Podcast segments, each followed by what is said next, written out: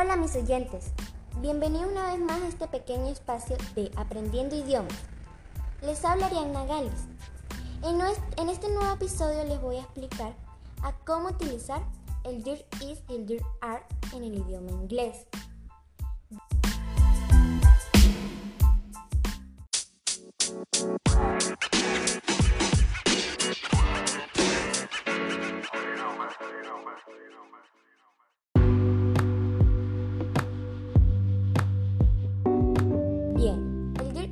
El dir are ambos significan hay, del verbo haber.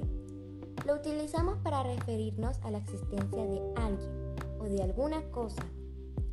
Sus diferencias entre el is y el are es que el dir is lo vamos a utilizar para el singular de una cosa y el dir are para el plural de una cosa.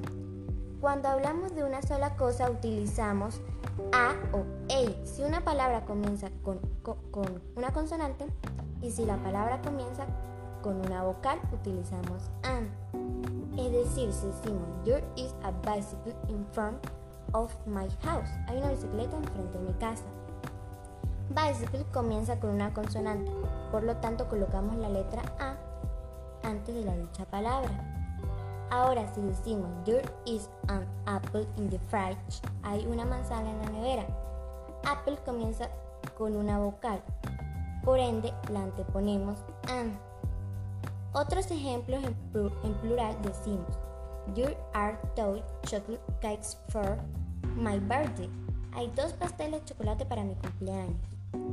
Para emplear la forma negativa, solo debemos agregar el not después del there is o there are y nos quedaría there is not, no hay para el singular y there are not, no hay para el plural. Ejemplo, there is not a white cat in the park, no hay un gato blanco en el parque. Y there are not green trees in my yard, no hay árboles verdes en mi patio.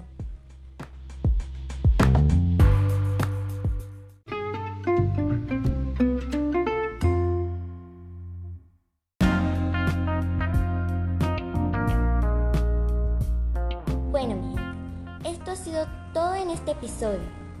Espero lo hayan disfrutado y aprendido sobre el tema, pues resulta bastante útil a la hora de comunicarnos en inglés y podamos expresar bien lo que queramos decir.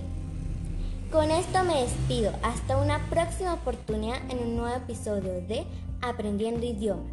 Bye.